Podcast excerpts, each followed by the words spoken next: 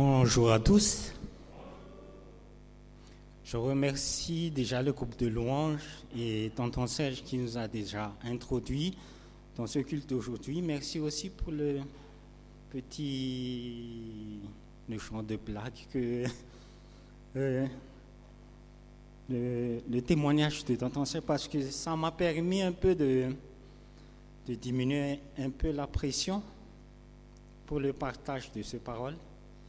Et je vous invite encore à prier. Seigneur, nous te remercions pour euh, cette journée que tu donnes encore. Merci pour la vie. Merci pour la force. Et si nous allons partager ta parole, Seigneur, je te prie de toucher le cœur de chacun et que chacun puisse trouver sa place, Seigneur, dans ta parole. Je prie au nom de Jésus. Amen. À l'école de dimanche, on nous apprend que Jésus est le Fils de Dieu. On, nous a appris cela. Et en grandissant, nous y avons cru.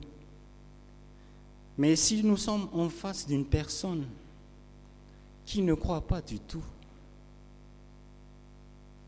en une personne qui dit que Jésus n'est pas Dieu, qu'est-ce que vous allez lui dire? Qu'est-ce que vous allez lui partager? Paul, dans sa lettre aux Colossiens, s'est donné de la peine pour expliquer la divinité du Christ. Nous allons lire Colossiens, chapitre 1, vous pouvez suivre euh, sur le diapo. Il est l'image du Dieu invisible, le premier-né de toute la création. Car en lui ont été créées toutes les choses qui sont dans les cieux et sur la terre, les visibles et les invisibles, trône, dignité, domination, autorité. Tout a été créé par lui et pour lui. Il est avant toute chose et toute chose subsiste en lui. Il est la tête du corps de l'Église, il est le commencement, le premier-né d'entre les morts, afin d'être en tout le premier. Car Dieu a voulu que toute plénitude habitât en lui.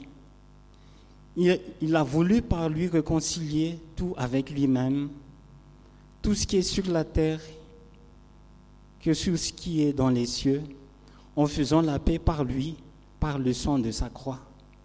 Et vous, qui étiez autrefois étrangers et ennemis par vos pensées et par vos mauvaises œuvres, il vous a maintenant réconciliés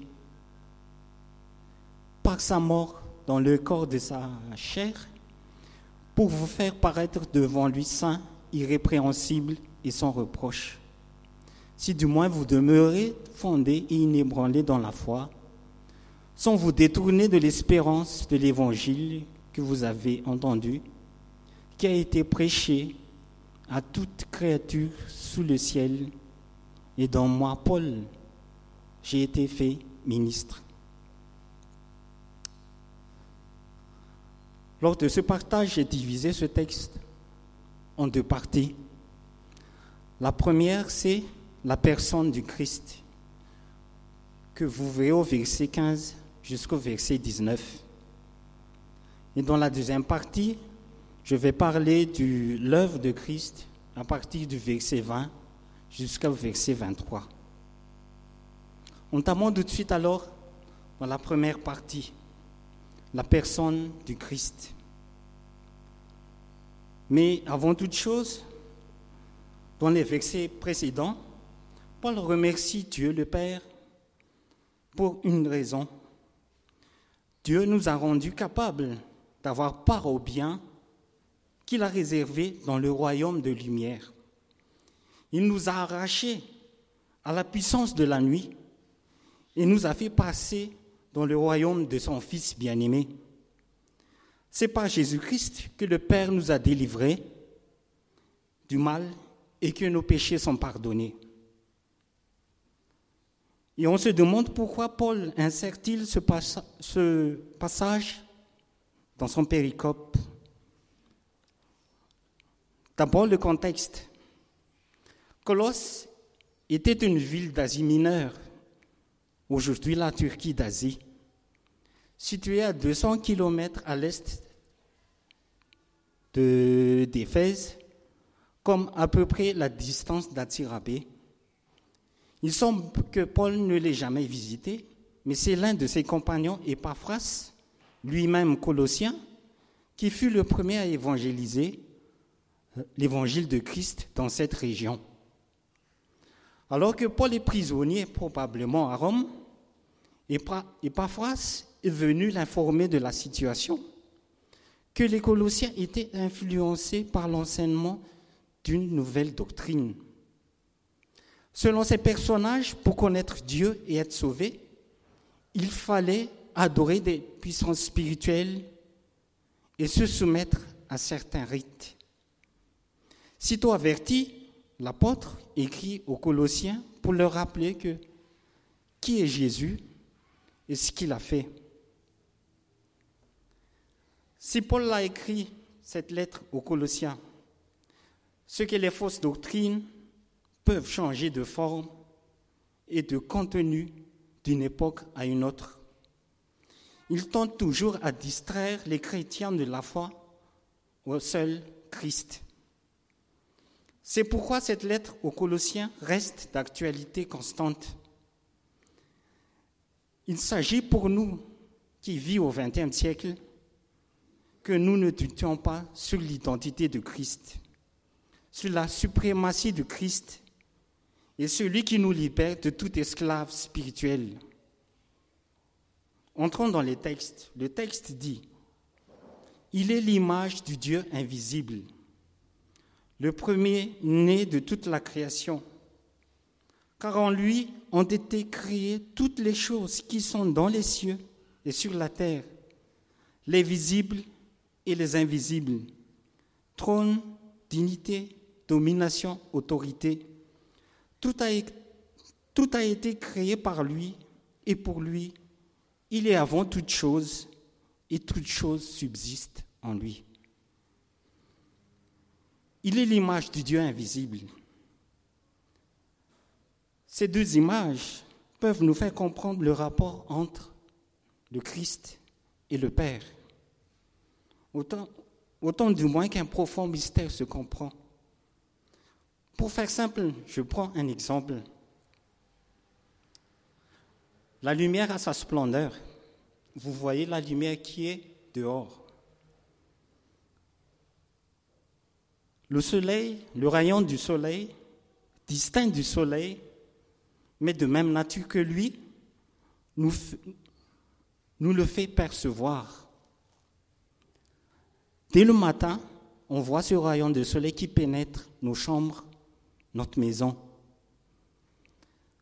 Par cet exemple, tel est pour nous Jésus-Christ, le Fils de Dieu relativement à son Père. En Jésus parviennent jusqu'à nous les royaumes de gloire du Père, c'est-à-dire toutes ses perfections. Christ est l'image empreinte de la personne ou de l'essence de Dieu.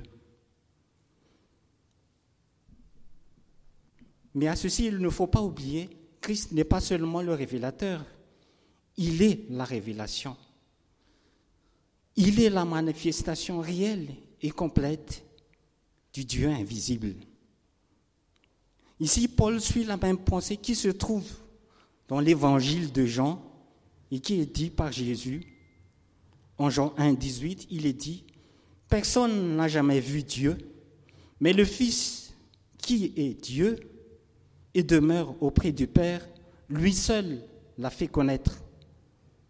Et surtout en Jean 14, verset 9, il est dit, Celui qui m'a vu a vu le Père. Il est évident de ne pas prendre ces mots de façon purement physique.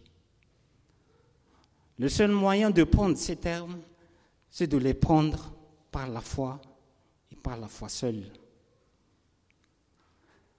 Si Jésus est le premier-né de toute la création, cela ne veut pas dire qu'il n'est pas un être, qu'il est un être créé, pardon.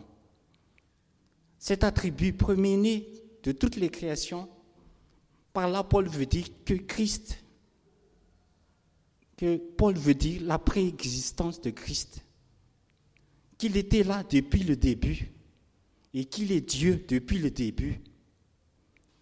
Et le verset 17 de notre passage le dit clairement, il est avant toute chose. Et la parole de Jean le confirme bien, la parole de Jean que nous connaissons tous en Jean 1, chapitre 1, du verset 1 à 3, il est dit, au commencement, toute chose, la parole existait déjà. Celui qui est la parole était avec Dieu et il était Dieu. Il était avec Dieu au commencement. Si on voit dans, dans nos jours d'aujourd'hui, si tous les adversaires de la divinité du Christ aient cru pouvoir s'appuyer sur ce passage, l'ensemble du passage parle d'une manière décisive. En effet, les versets 16 et 17 que nous verrons après nous montrent en Christ celui qui est à l'origine de tout. Si Paul s'est donné du mal à expliquer, c'est parce que beaucoup, encore aujourd'hui, ne veulent pas croire en Jésus, ne veulent pas voir en Jésus le Dieu de même nature que le Père. Alors, que dit l'Écriture? En Hébreu 1, chapitre 1, Hébreu 1, du verset 1 à 2, il est dit, après avoir autrefois à plusieurs reprises et à plusieurs manières parlé à nos pères par les prophètes, Dieu, dans ces derniers temps, il nous a parlé par le Fils, qu'il a établi héritier de toutes choses, par lequel il a aussi créé le monde. Cet épître s'ouvre par la grande déclaration qui est la base de la foi et la raison d'être de l'autorité divine des Écritures. Dieu a parlé. L'auteur place au centre de son sujet un prologue magnifique et de la beauté de ses pensées, le commencement de l'évangile que nous venons de voir celui de Jean. Il reconnaît la révélation de Dieu dans les prophètes, il la proclame complète et définitive en son Fils, dont il va célébrer en termes magnifiques sa divinité. Alors, une question. Comment Jésus serait-il dans la lignée des êtres créés alors qu'ils lui doivent l'existence? Au verset 16 et 17, il est dit, Car en lui ont été créées toutes les choses qui sont dans les cieux et sur la terre, les visibles et les invisibles, trône, dignité, domination, autorité, tout a été créé par lui et pour lui. Il est avant toute chose et toute chose subsiste en lui. Dans ce passage, Paul met une distinction sur les propositions suivantes. En lui et par lui. Si Paul utilise la proposition en lui, il nous indique et nous montre par là que la puissance créatrice est et réside dans le Fils de Dieu.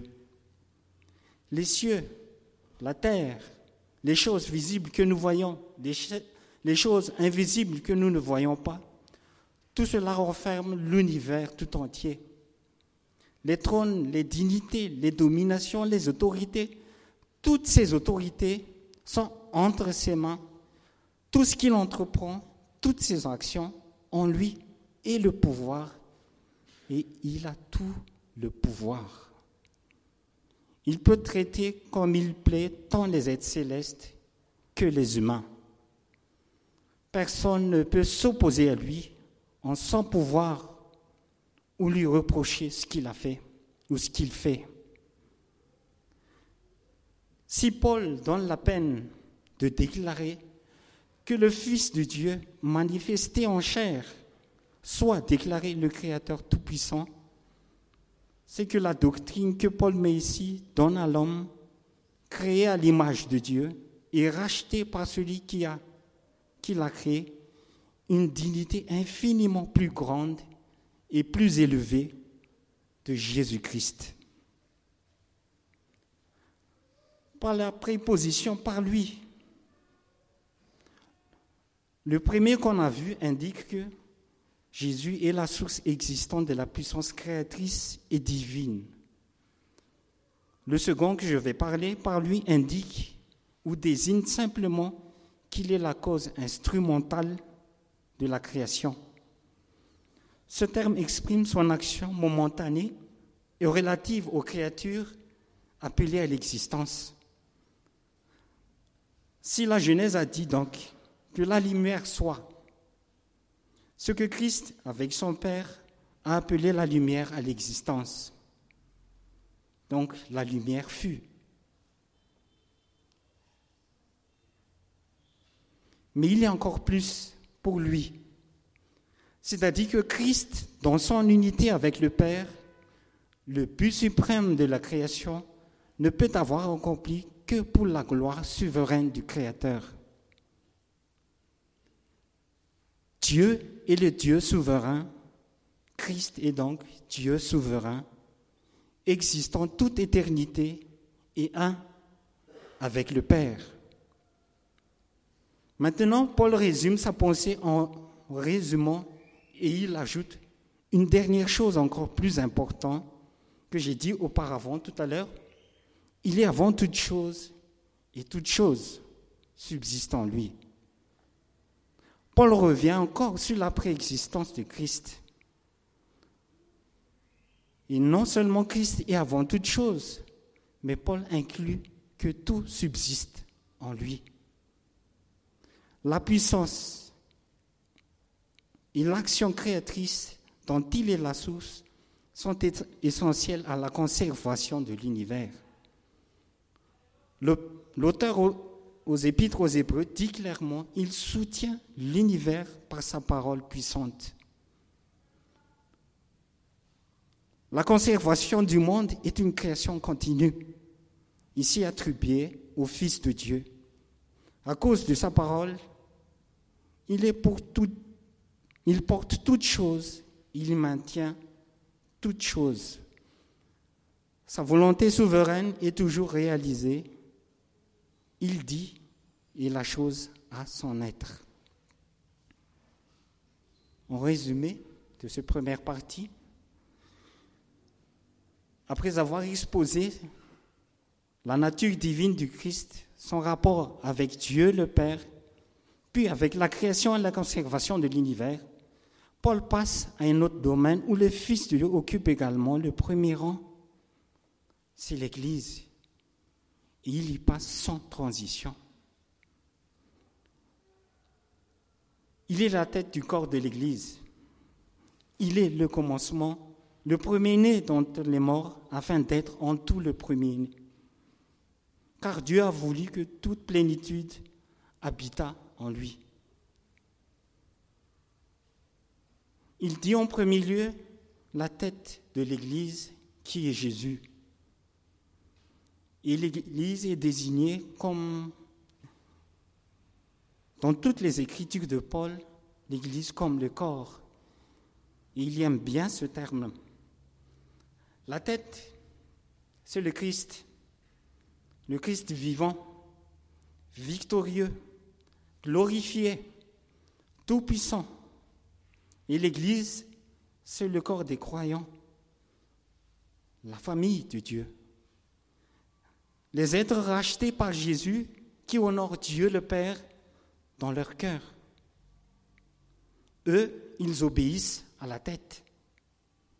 Ici, dans l'Église, le Christ est le commencement.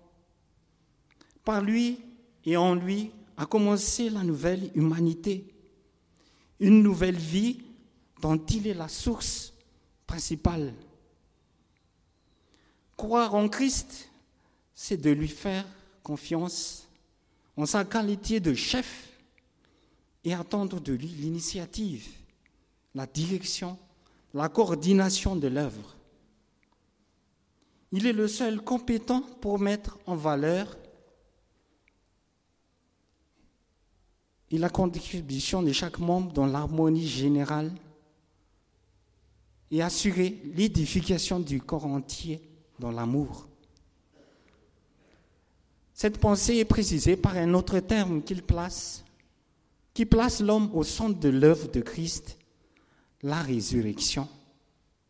Sa résurrection, la victoire sur le péché et la mort, devient la résurrection et la vie de tous ses frères auxquels il a frayé un chemin. Le chemin de la mort à la vie.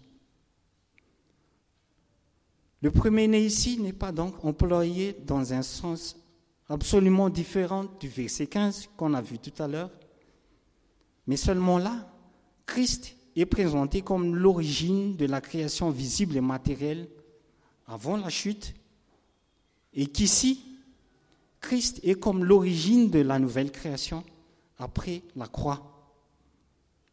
Tout est renouvelé en Christ. Et Paul l'a résumé en ce terme-ci. Si quelqu'un est en Christ, il est une nouvelle créature. Les choses anciennes sont passées, voici toutes choses sont devenues nouvelles. Ce qui veut dire que c'est en lui que nous devons chercher toutes choses. Et qu'en lui, toute chose doit être soumise. Si nous avons des projets, si nous avons des soucis, comme Rinja l'a dit tout à l'heure, Christ est notre seule solution. Il est notre force. Il est celui qui nous rétablit. Il est celui qui nous rend la force de vivre. Si nous vivons une vie difficile en ce moment, n'oubliez pas que le Christ est toujours là. Si vous occupez une poste assez importante, Christ est là. Si vous vivez une vie de famille difficile, Christ est là. Si vos enfants sont difficiles, Christ est là. Si vous passez par un travail difficile, Christ est là. Il est la tête de l'Église. Il est là pour vous soutenir. Il est là pour vous maintenir debout.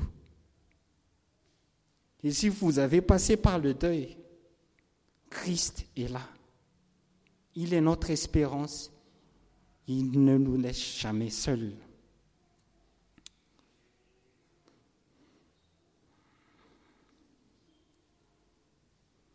car Dieu a voulu que toute plénitude habita en lui. Paul affirme que la plénitude ici qui habite en Christ est la plénitude divine. Christ possède la totalité des pouvoirs et attributs divins. Tout ce que Dieu veut nous communiquer de sa nature. Cette plénitude ne se situe qu'en Christ seul et non aux puissances célestes. Les trônes, les principautés, les dominations, les autorités célestes. Il faut dire que dans ce contexte de texte aux Colossiens, il faut dire que les philosophes croyaient en la puissance céleste, auquel Paul refute leurs idées. De même encore aujourd'hui, nous qui croyons encore au signe du zodiaque, les horoscopes, tout cela, comme Paul l'a dit tout à l'heure, toute plénitude se trouve en Christ. Il a tout le pouvoir et il est le libérateur de toute puissance spirituelle. Tout pouvoir et toute puissance est et se concentre en Jésus-Christ. C'est en Jésus que Dieu y a tout mis, comme il a été dit en Matthieu 28, 18. Tout pouvoir m'a été donné dans le ciel et sur la terre. On se pose une question alors. Cette plénitude consiste en quoi? En quoi cela implique-t-elle? Cette plénitude implique le dépouillement de la nature pécheresse, la résurrection de la mort spirituelle, le pardon des péchés, la délivrance des puissances maléfiques. Et si je résume, je le résume en ceci. Comme le Christ est la tête de l'Église, l'Église peut avoir confiance en lui. Car lui seul a pu réduire en échec la mort et le péché. Et qu'en lui, l'homme a pu être pardonné de ses péchés et délivré de la puissance du diable. Et le, et le verset juste avant notre verset d'étude d'aujourd'hui, au, Colossiens 1, verset 12 au 14, il est dit, Rendez grâce au Père qui, a, qui vous a rendu capable d'avoir part à l'héritage des saints dans la lumière, qui nous a délivrés de la puissance des ténèbres et nous a transportés dans le royaume du Fils de son amour, en qui nous avons la rédemption et la rémission des péchés. Voilà la petite résumé que j'ai fait. Maintenant, entrons dans la deuxième partie, l'œuvre Christ. Christ est notre délivrance. Il est notre rédemption. Au verset 20 jusqu'au verset 23, il est dit, il a voulu par, par lui réconcilier tout avec lui-même, tant ce qui est sur la terre que ce qui est dans les cieux, en faisant la paix par lui, par le sang de sa croix. Et vous qui étiez autrefois étrangers et ennemis par vos pensées et par vos mauvaises œuvres, il vous a maintenant réconciliés par sa mort dans le corps de sa chair pour faire paraître devant lui saint, irrépréhensible et sans reproche. Avec ce verset commence le grand parallèle que Paul trace entre l'état, notre état, l'état précédent de ces lecteurs et ce qu'ils sont devenus par l'œuvre de la rédemption. En premier lieu, il fait ressortir les contrastes étrangers et ennemis avec il vous a maintenant réconciliés. Afin de marquer aussi ce constat, le grand moyen de cette délivrance, Paul l'attribue ici au son de la croix. Ainsi, dans sa lettre, Paul parle que Jésus est donc la réconciliation. Non seulement avec Dieu, mais avec tous les hommes. Puisque ce n'est qu'en se rapprochant de Dieu que tous les hommes divisés se rapprochent les uns des autres. C'est leur réconciliation avec Dieu qui les réconcilie entre eux. C'est la paix de Dieu qui devient leur paix mutuelle. C'est l'amour de Dieu qui tue toute inimité, toute animosité, toute malveillance, tout ressentiment, toute agressivité, toute rancune, toute jalousie. Et la liste n'est pas exhaustive. Christ est notre paix. Et même si tu es un chrétien, Bosco, si ta famille est musulman, sache-le que Christ les a tous rachetés. Il faut seulement prier pour eux, pour qu'ils arrivent à la foi et arrivent à connaître que Jésus seul est notre salut à tous. Je te souhaite un bon courage dans la suite de ton combat et déjà, Dieu a fait un grand pas, c'est que ta sœur est là avec toi. Non seulement le Christ a fait la paix, il l'a rétabli entre nous et Dieu par son sang, par sa croix. Par là même, il l'a rétabli entre ses rachetés, quelle que soit la nation qu'il appartienne. Il n'y a plus de Français, il n'y a plus d'Anglais, il n'y a plus de Chinois, il n'y a plus de Japonais, de Malagas. Nous sommes tous un en Christ. Et Christ vit en nous. Nous sommes la famille de Dieu. Et Dieu vit au sein de sa famille, au sein de son Église. À l'époque, s'il y avait une haine énorme entre les Juifs et les païens, par exemple, les Juifs méprisaient les païens avec orgueil. Et les païens ridiculisaient les juifs à cause de leur circoncision, de leur cérémonie. Dieu a détruit ce mur de séparation qui s'est levé entre eux par Jésus-Christ. Entre nous donc, ce genre d'attitude sectaire plein de haine ne doivent pas exister si nous avons réellement reçu le Christ comme notre Sauveur et Maître. Christ a détruit dans sa chair toute condamnation, que ce soit la loi des hommes et ses préceptes. Le corps de sa chair, c'est son corps humain, faible et mortel, qu'il avait revêtu et qu'il a livré pour nous. Par cette mort, toute condamnation a été renouvelée.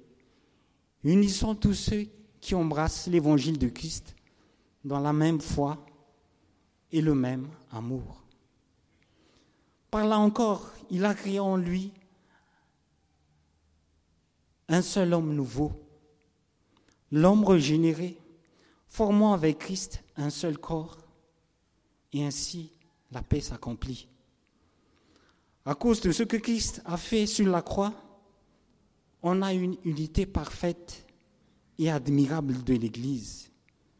C'est un seul peuple composé de plusieurs, comme je l'ai dit tout à l'heure, dont Jésus-Christ est le roi. Un seul homme composé de plusieurs membres, de plusieurs parties, dont Jésus-Christ est le lien et la solidité. Le premier fruit de la mort de Jésus pour le croyant, c'est sa réconciliation avec Dieu. Le pardon des péchés, en d'autres termes, la justification. Nous sommes justifiés en Christ par sa mort sur la croix. Mais les actes de la grâce divine, en introduisant l'homme dans une nouvelle vie, qui résulte de sa communion avec Dieu, produit infailliblement en lui, c'est-à-dire le croyant, un autre fruit de l'œuvre du Sauveur, la sanctification. La sanctification du cœur, de la vie tout entière. Ces deux, côtés sont donc inséparables. Et là où le dernier ne se réalise pas, le premier n'est qu'une illusion. J'arrive à la fin et je conclus en ceci. Christ est vraiment Dieu. Il est le Dieu Tout-Puissant. Il est le Dieu auprès du Père. Le salut accordé par Dieu en Jésus-Christ est pleinement suffisant. Jésus-Christ est la tête de l'Église. Il désire que dans notre vie actuelle, nous soyons peu à peu transformés en son image pour refléter ce qu'il est, comme il est dit tout à l'heure, saint, irrépréhensible irréprochable. Il ne faut pas oublier ceci. Les fausses doctrines peuvent changer, peuvent changer de forme et de contenu. Mais le point commun, ils tendent à distraire le chrétien de la foi au seul Christ. Puisse Dieu vous fortifier dans votre vie avec le Seigneur et dans sa communion de tous les jours avec lui. Que Dieu vous bénisse tous. Amen.